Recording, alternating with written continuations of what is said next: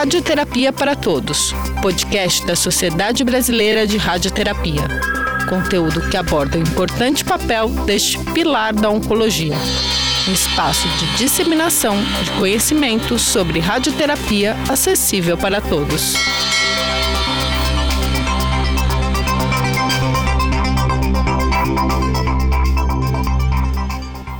Olá, eu me chamo Moura Leite Neto, sou jornalista de ciência, doutor em oncologia e apresentador do Radioterapia para Todos. Este é o episódio Radioterapia e Câncer Ginecológico. Nosso convidado é o radio-oncologista Arthur Acioli Rosa, ex-presidente e diretor de defesa profissional da Sociedade Brasileira de Radioterapia e também titular do Serviço de Radioterapia da Oncoclínicas Salvador, Hospital Santa Isabel.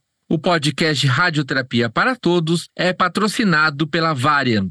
Mais de 32 mil brasileiras devem receber em 2024 o diagnóstico de algum tipo de câncer ginecológico. Os três órgãos do sistema reprodutor feminino mais acometidos por tumores malignos são o colo do útero, ovário e corpo do útero, endométrio. A radioterapia é frequentemente utilizada no tratamento de pacientes com tumores ginecológicos, podendo ser aplicada isoladamente, concomitante à quimioterapia ou após a cirurgia de forma adjuvante. A radioterapia evoluiu nas últimas décadas graças à utilização combinada de métodos de imagem e sistemas de planejamento com cálculo de distribuição da dose. Para falar sobre radioterapia em câncer ginecológico, converso agora com o radio-oncologista Arthur Acioli Rosa. Ele que é ex-presidente da Sociedade Brasileira de Radioterapia e atualmente na SBRT é diretor de defesa profissional. Arthur, obrigado por participar deste episódio do podcast Radioterapia para Todos. Quais são as principais diferenças entre os tumores que acometem o aparelho reprodutor feminino? Bom, em primeiro lugar, olá, né, saudação a todos que estão nos ouvindo agora. É um prazer muito grande estar, estar aqui participando do, do projeto podcast Radioterapia para Todos, né, uma forma da gente levar é, informações de radioterapia para a população, né, uma, uma modalidade de tratamento extremamente efetiva e que uh, a gente, de alguma forma, tem alguma dificuldade de acesso no nosso país. Queria dizer para você que os tumores do, do, aparelho reprodutor feminino têm diferenças de comportamento biológico eles são agrupados de acordo com a localização do primário. Então, você tem aí tumores bem prevalentes nos países em desenvolvimento, como de câncer de colo uterino, que é uma doença prevenível, né, com vacinas hoje. Assim, vacinas contra o HPV reduzem demais a incidência de câncer de colo uterino. E também ele pode ser diagnosticado muito precocemente com um exame simples e barato, que é o Papa Nicolau, que é feito em qualquer unidade básica de saúde. Então, Uh, é uma doença que, infelizmente, nos países em desenvolvimento é, atinge, além de uma incidência muito alta, uma mortalidade alta também, e mesmo quando presente, mesmo em doença avançada, a gente consegue taxas bem interessantes de cura com os tratamentos, um dos quais a, a radioterapia está tá envolvido. Né? A gente tem também aí os, os tumores de corpo do útero, ou do endométrio, que é aquela aquele tecido que, que fica por dentro do útero, que é quem recebe o, o, o óvulo, né, e é onde se desenvolve o, o embrião para uma gestação, né, e essa é uma região que está acometida também por, por câncer. Os tumores de, de endométrio de corpo do útero são muito comuns em países já em desenvolvimento, né, então, países, desculpa, desenvolvidos, né, os países com maior faixa de renda, ele está muito associado com obesidade, com é, hipertensão e, e, diabetes. Né? Então, a doença do sedentarismo, a gente pode dizer que tem até uma relação com a, a quantidade de gordura, com o desenvolvimento desses tumores.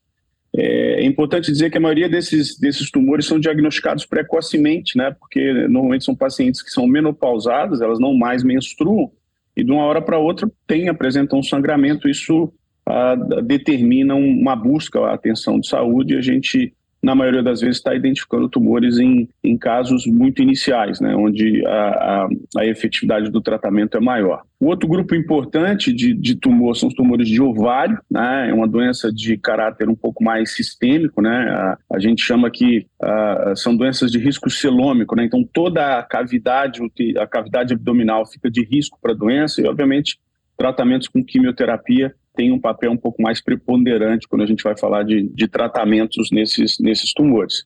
E sem esquecer os tumores de vulva e vagina, que são, graças a Deus, menos prevalentes. O caso do vulva tem associação também com, com vírus, é, mas são tumores que têm normalmente uma morbidade cirúrgica relevante, né? Uma região extremamente sensível e um impacto em qualidade de vida nesses pacientes também proporcionalmente grande.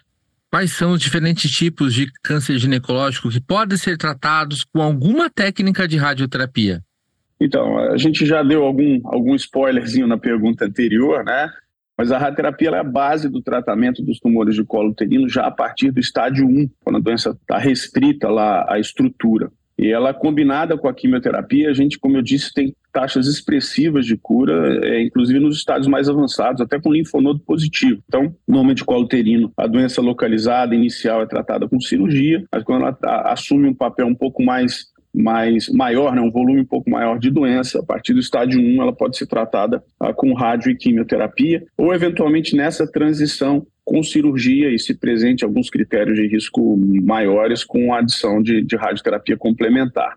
A rádio também tem um papel importante no tratamento dos tumores de vulva, né, na doença localmente avançada, combinada com quimioterapia, ou até de forma adjuvante, quando você tem margens uh, comprometidas, linfonodos comprometidos. E no endométrio a gente tem vivido uma, uma mudança muito grande agora da indicação, né? A, a gente tem conseguido estratificar é, um risco em função de, de elementos moleculares é, e a radioterapia, ela nesses últimos 20 anos, eu diria que a gente tem, tem tido não um papel menos importante, mas um papel mais direcionado realmente naqueles pacientes que precisam uh, de tratamento complementar.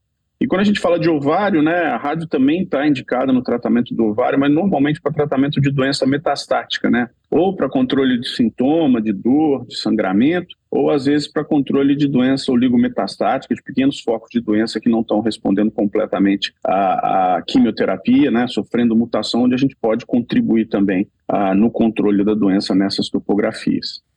Então, a localização e a fase de descoberta da doença são fatores importantes para se determinar quais pacientes com tumores ginecológicos vão ser tratados com radioterapia. Se a gente pensar que a, a radiação tem um papel no tratamento da doença local e, e regional, ela está indicada, obviamente, num, num, momento onde a doença não se espalhou, né? não, não se, se uh, estendeu a, a órgão, órgãos mais distantes. Então, quanto menos doença e quanto mais localizada, supostamente maior o papel de relevância da radioterapia. A radioterapia para os pacientes com tumores ginecológicos é mais comumente indicada como um tratamento adjuvante, ou seja, após a cirurgia? Então, a gente tinha para o câncer de colo uterino, né, que é a doença mais prevalente aqui na nossa, no nosso país, é, a radioterapia pode ser utilizada após a cirurgia, como eu disse, quando a gente tiver uma combinação de alguns critérios uh, de risco, né, infiltração profunda, infiltração linfática, é, grau de diferenciação, mas normalmente no colo uterino a rádio é feita como tratamento principal combinado com a quimioterapia. Nos casos de tumor de endométrio, sim, o papel da radioterapia é muito mais adjuvante, complementar para reduzir o risco de recorrência, seja no fundo vaginal, seja em linfonodos da pelve. É, e como eu tinha dito, né, na vulva e, e na vagina, talvez seja um, um, contexto onde a gente entre muito mais como adjuvante uh, do que como tratamento uh, primário.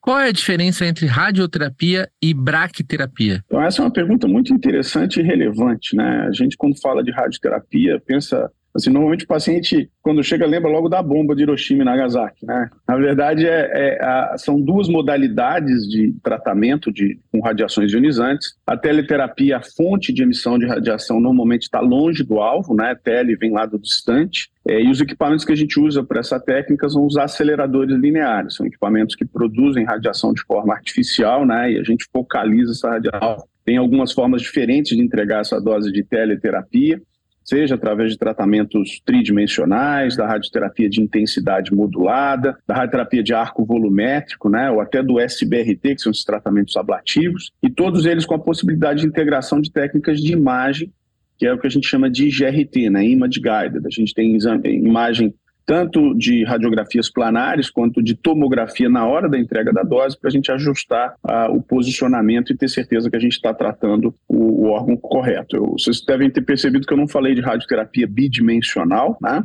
A radioterapia 2D é uma radioterapia uh, mais antiga, a gente ainda tem muitos centros no país fazendo ela, é uma radioterapia muito menos personalizada, né, uma teleterapia, é, e a gente, de alguma forma, tá, tem trabalhado aí para a gente poder cada vez mais personalizar os tratamentos.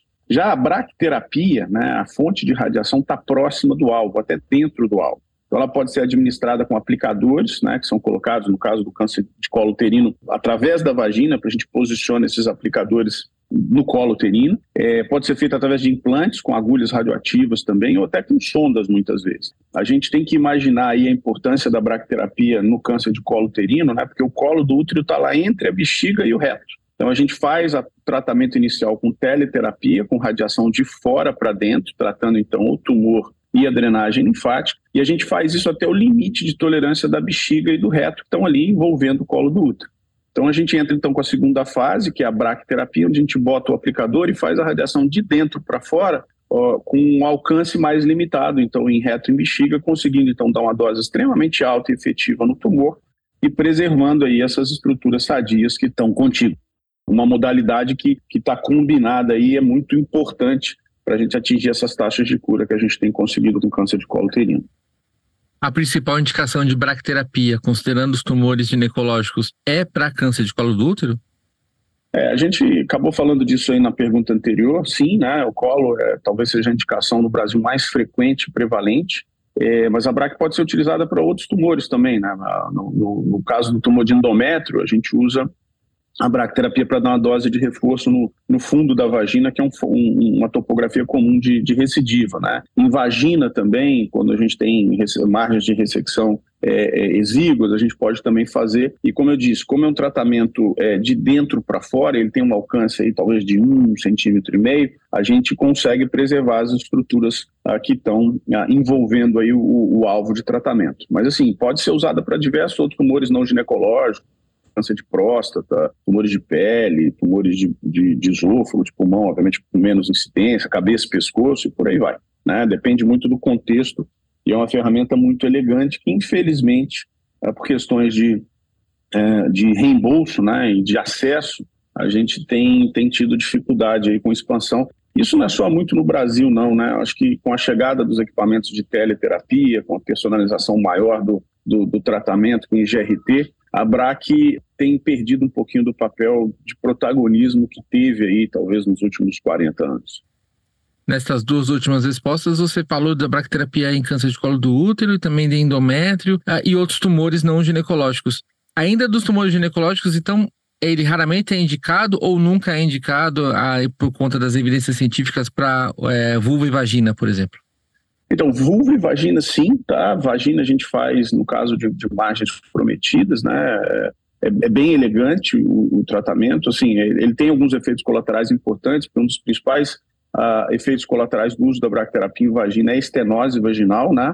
Mas, assim, isso acaba superpondo aí a, as limitações que você vai ter de consequência de uma intervenção cirúrgica na topografia. E em vulva a gente usa pouco, né? Vulva a gente acaba usando mais teleterapia porque é uma doença é, externa e interna. A gente tem que tratar a drenagem linfática também, né? Mas é, BRAC eu diria para você que a gente, na ordem, é mais colo de útero, depois endométrio e alguns casos de vagina. E vagina muito por conta da baixa incidência. Ovário não, então. Então, ovário, a gente, como eu disse, não tem indicação de rádio de uma forma global, né? Uma vez que a doença, como eu disse, ela tem um risco de toda a cavidade. Você tem dano historicamente, a gente uh, chegou a tratar, a tratar ovário com uma técnica que chamava moving strip, né? Você fazia uma série de pequenos uh, segmentos de radioterapia justamente para tentar diminuir a radiação dos órgãos abdominais, né? Então estamos falando de alça intestinal, de fígado, de rim. E essa era uma técnica que gerava muito efeito colateral e não mudava desfecho, né? Justamente porque a doença tinha um aspecto muito mais sistêmico do que do que local e loco regional. E como o papel nosso é mais local e loco regional, né, a gente acabou perdendo espaço para tratamentos que são muito mais efetivos e menos tóxicos. E essa preocupação, doutor Arthur, que você trouxe de, uh, de cuidados ao se irradiar a, pel a pelve feminina são importantes e é importante que, os pacientes, que as pacientes saibam que eles existem, né? Há esse cuidado no momento de, de, é, de fazer o tratamento com radiação, né? Então, aí aqui a gente tem que dizer, toda vez que a gente vai falar de radioterapia, exercitar dois princípios fundamentais de radioproteção. O primeiro da justificativa. Então, o princípio da justificativa é que, é o, que o benefício do tratamento ele tem que superar os potenciais riscos da exposição à radiação. E o outro princípio é o princípio da otimização, que uma vez que está indicada a radioterapia, ou seja, o benefício supera o risco, essa radiação tem que ser entregue de uma forma ótima, evitando o espalhamento da dose de tecidos sadios, obviamente dentro de limitações tecnológicas. E quando a gente fala em pelve feminina, a gente tem que falar, primeiro, intestino, né? Os intestinos podem sofrer inflamação, pode gerar cólica, gases, pode eventualmente gerar quadros por conta de aderência, às vezes que se a gente estiver fazendo o tratamento adjuvante, uh, pode gerar a aderência dessas alças intestinais e gerar quadros de suboclusão ou oclusão intestinal. No caso da bexiga, a gente tem que atentar a cuidados a sintomas inflamatórios, né? Então, aumento da frequência urinária, ardor miccional, às vezes urgência miccional. A tendência é que esses, esses elementos sejam elementos muito mais agudos, né? o paciente sinta durante o tratamento, e uma vez terminado, naturalmente isso vai recrudescer. Em alguns casos, a gente pode ter sintomas crônicos, inclusive com inflamação crônica da, da bexiga, uma, uma complicação difícil de tratar, até com sangramento uh, fora de controle. O reto, eu acho que talvez seja, o, no caso do colo uterino, o, o órgão uh, mais importante assim, para a gente tomar cuidado. Ele gera também é, sintomas inflamatórios agudos, mas o, a complicação crônica é a temida retite actínica, né? Inflamação, então, da mucosa retal, inflamação crônica, e ela pode trazer sintomas muito parecidos com uma doença hemorroidária, né? Sangramento, dor, coceira, né? A, a urgência.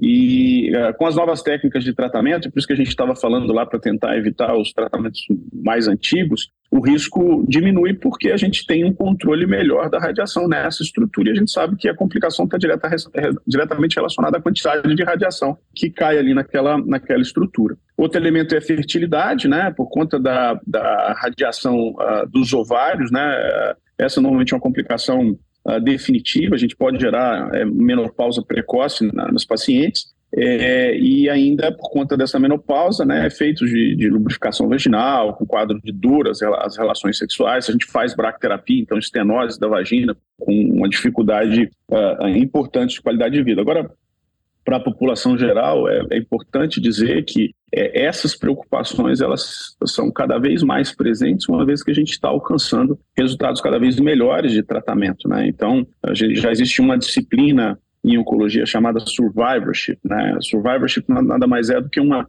uma estratégia de você é, é, é, determinar cuidados de saúde para aqueles pacientes que sobrevivem ao câncer e, obviamente, tem que se acomodar aí a todo o impacto que o tratamento acabou trazendo para gerar essa cura. Uma parcela das pacientes com câncer ginecológico está em idade reprodutiva. Uh, há, há, cuidados? Quais são os cuidados uh, dentre esses de, de, de, ao se irradiar a pelve feminina? Uh, se esses cuidados eles podem, por exemplo, contribuir para, não, para que não se afete a fertilidade delas?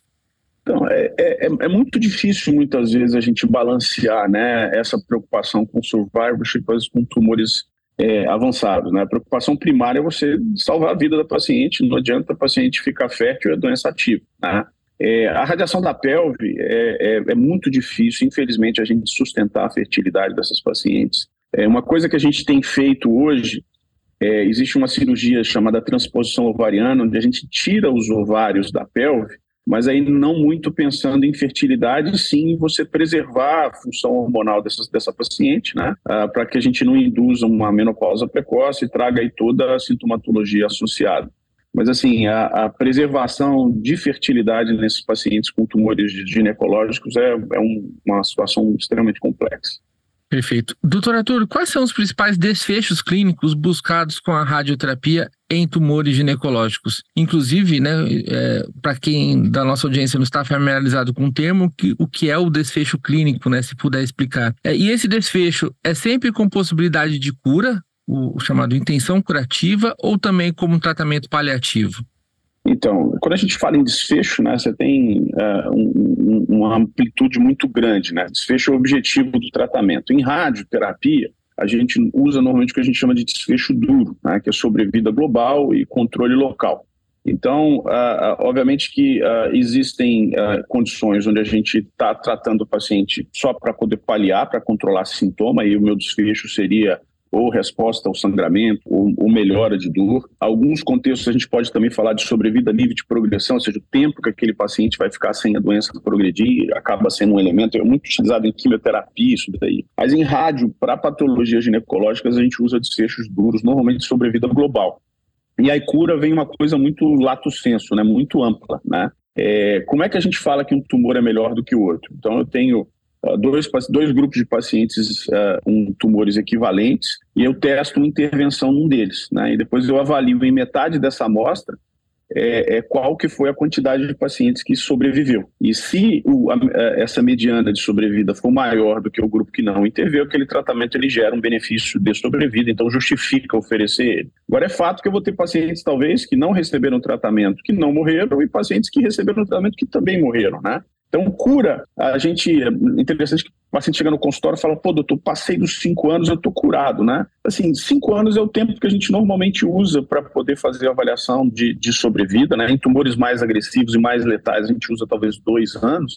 Mas também tem tumores como câncer de mama luminal que a gente está começando a usar 10, 15 anos, né? Porque são doenças que, mesmo no longo prazo, podem, podem recorrer. Mas, assim, é fato que esse, esse intervalo de cinco anos normalmente é um intervalo que, se a doença não recorre, a possibilidade de recorrer após isso, após isso é muito pequena. E, e uma coisa interessante que a gente também vê muito em consultório, Moura, é, é que o paciente às vezes chega com uma doença é, presente, metastática, até indolente, fica preocupado em curar, e a gente está mudando nosso foco hoje de, de, de, tratamento do câncer em algumas situações para uma doença crônico-degenerativa, né?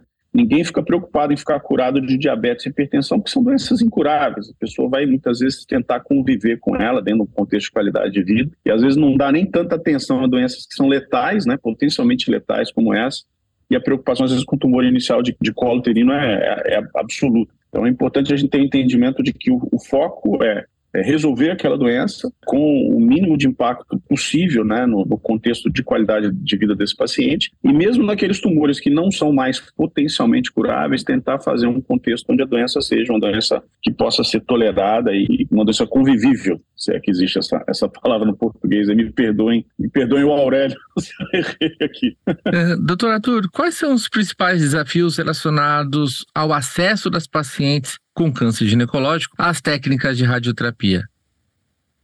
Então, eu acho que a gente, quando fala de acesso, tem que falar um acesso numa visão um pouco mais ampla, né? Segundo dados da, da sociedade, aí, uh, no, principalmente no Sistema Único de Saúde, né? no projeto RT 2030, a gente calculou que talvez 130 mil pessoas em 2020 ficaram sem radioterapia. Ou fizeram tratamentos alternativos, ou até podem não ter sido diagnosticadas, né? o que é um, é um número uh, impressionante. As técnicas mais avançadas, como o IMRT, elas estão disponíveis em alguns poucos centros públicos, né? E obviamente esses centros onde elas estão disponíveis é, é com alguma linha de financiamento alternativo, seja doação, seja emenda parlamentar, né? Você ter ideia, amor, o reembolso médio dos tratamentos no Sistema Único de Saúde paga um pouco mais de 40% do custo médio. E aí fica muito complicado você absorver tecnologias que vão precisar de é, manutenção dos equipamentos, que vão precisar de tempo de, de recursos humanos, que vão precisar de, de investimento em, em, ativo mesmo no, no equipamento. E nesse, nesse sentido, a gente ainda, por conta disso, convive com, com radioterapia de baixa tecnologia no país. No caso da BRAC, eu tinha comentado antes, a gente tem visto inclusive uma tendência de descomissionamento das unidades, né? Primeiro pela questão do custeio, é, e isso acaba gerando fila nos centros que, que disponibilizam a técnica, e até na saúde suplementar hoje, como a indicação dizer, mais prevalente é colo uterino, e colo uterino é uma doença de gente pobre, gente que teoricamente está no sistema único de saúde. A gente tem o exemplo aqui da Bahia, onde eu trabalho, que a gente não tem nenhuma unidade de braquiterapia disponível para saúde suplementar, né? Só tem, tem duas unidades de braquiterapia no sistema único de saúde. É, e é importante também trazer o, o entendimento que para o câncer de colo uterino a, a, a, existe um elemento de tempo no desfecho, né? Então, os melhores resultados são alcançados quando o tratamento completo, tele, químio, e feitos em até 56 dias. Então, a gente, por conta dessa dificuldade de acesso, acaba terminando a teleterapia e fica com fila na braquiterapia, demorando muito mais para finalizar o tratamento e certamente com impacto uh, nos resultados, aí, seja sobre a vida global, seja controle local, né? Então, assim, é, é um, não deixa de continuar sendo um saúde, problema de saúde pública é bem, bem, bem relevante. Doutor Arthur, estamos terminando este episódio do podcast Radioterapia para Todos. Algo mais, doutor, que você gostaria de acrescentar? É, eu queria mais uma vez parabenizar a sociedade pela iniciativa. Né? É, quanto mais informação a gente fizer chegar a, a todos os, os, os, entes aí, da, seja população geral, seja as ONGs, né, que a gente sabe que de alguma forma ajudam a repercutir demais as informações, assim, mesmo falando num, numa linguagem um pouco menos técnica, também aos colegas de outras especialidades, acho que é facilita aí no enfrentamento uh, dessa doença difícil e desafiadora que é o, que é o câncer. Então, mais uma vez, muito, parabéns aí pela iniciativa e muito obrigado pelo convite. Obrigado a você que acompanhou este episódio do Radioterapia para Todos, o podcast da Sociedade Brasileira de Radioterapia. O podcast Radioterapia para Todos é patrocinado pela Varian. Estamos nas principais plataformas de podcast. Ouça, compartilhe e nos ajude a fazer o Radioterapia para Todos com seus comentários e sugestões de temas. Um grande abraço e até o próximo episódio.